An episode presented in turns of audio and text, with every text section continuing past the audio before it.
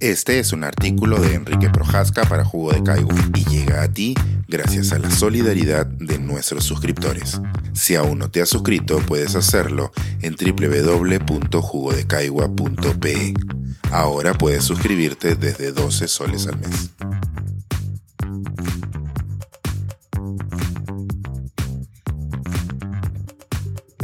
Qué fácil es opinar estando adentro. Cuando los pillos de poca monta caen en las grandes ligas. Como todo peruano que vive en el extranjero, allá afuera recibo mi sobredosis de comentarios que desprecian las opiniones sociales o políticas acerca del Perú que vertemos los migrados.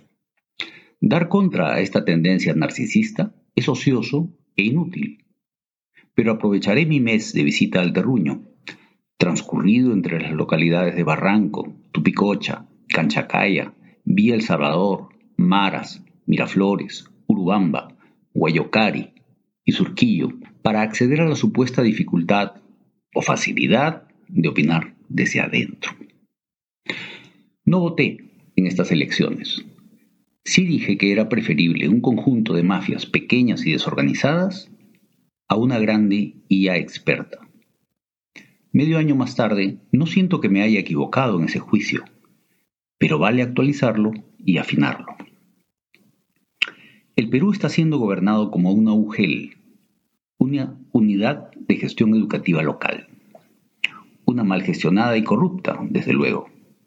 También podría tratarse de una red de salud con malos manejos, o del esquema de mañoserías municipales típicamente instaladas en una provincia chica o en un distrito grande.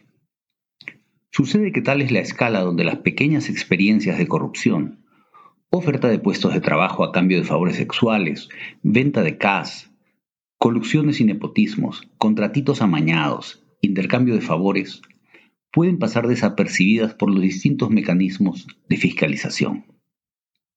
Contraloría queda demasiado lejos. La radio local es cooptada y el único periodista que levanta la voz solitaria es amenazado o silenciado a la mala.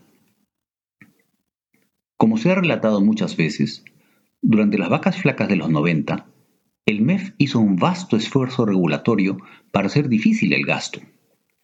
La poquísima inversión se dirigía a levantar el PBI o nada.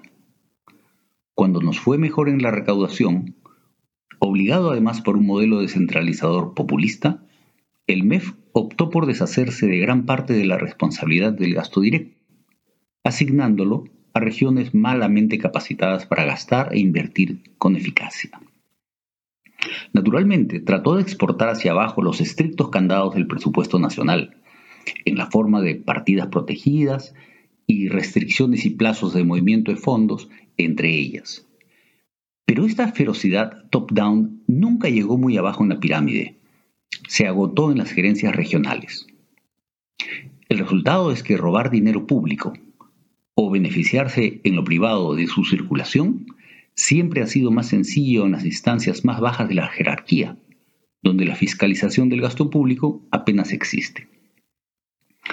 Lo notorio es que en las UGEL o municipalidades del interior, estos manejos desapercibidos por la flacura fiscalizadora central no son vistas como corrupción, ni por la población en general, ni por los protagonistas. Como colectividad, y como individuos que acceden a los cargos, han crecido bajo la égida de un sistema de turnos que, a mi entender, hunde raíces en nuestra distribución ancestral del poder, basada en rondas de encargaturas, padrinazgos temporales, etc. Pero ese es otro tema. Se ha escrito mucho acerca de cómo la debilidad de nuestro sistema de partidos hizo que la contienda política a escala local sea un poco más que un tira y afloja entre banderías dedicadas al hurto menor y más recientemente entre intereses de lavado de dinero ilegal. Pero el éxito de un emprendimiento incita a su expansión.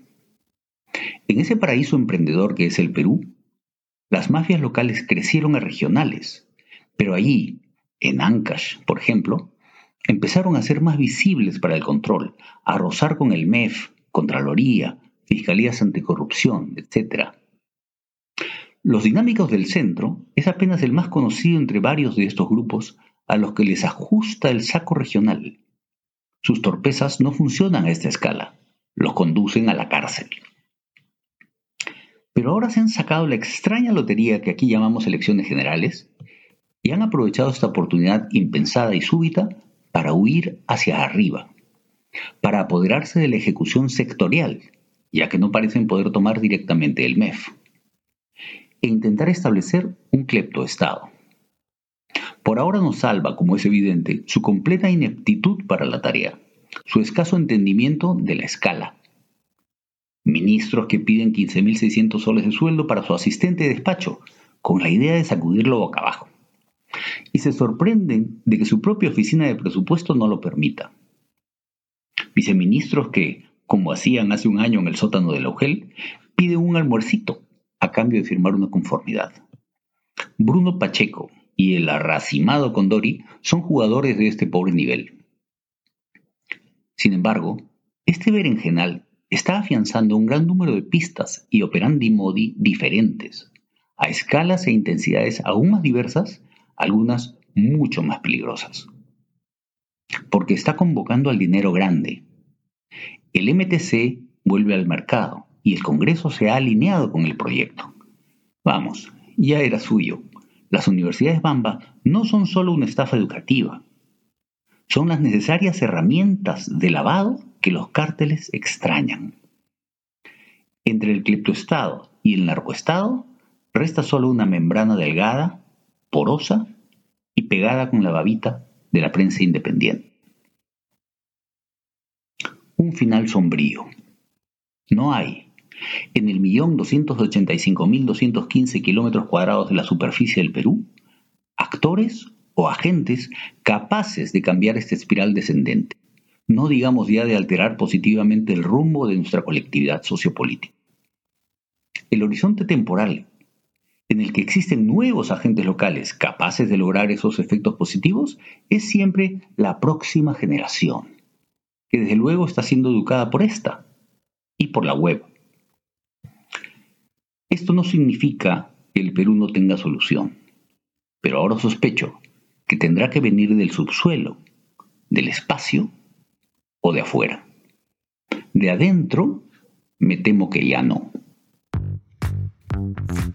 Este es un artículo de Enrique Projasca para Jugo de Caigua y llega a ti gracias a la solidaridad de nuestros suscriptores. Si aún no te has suscrito, puedes hacerlo en www.jugodecaigua.pe.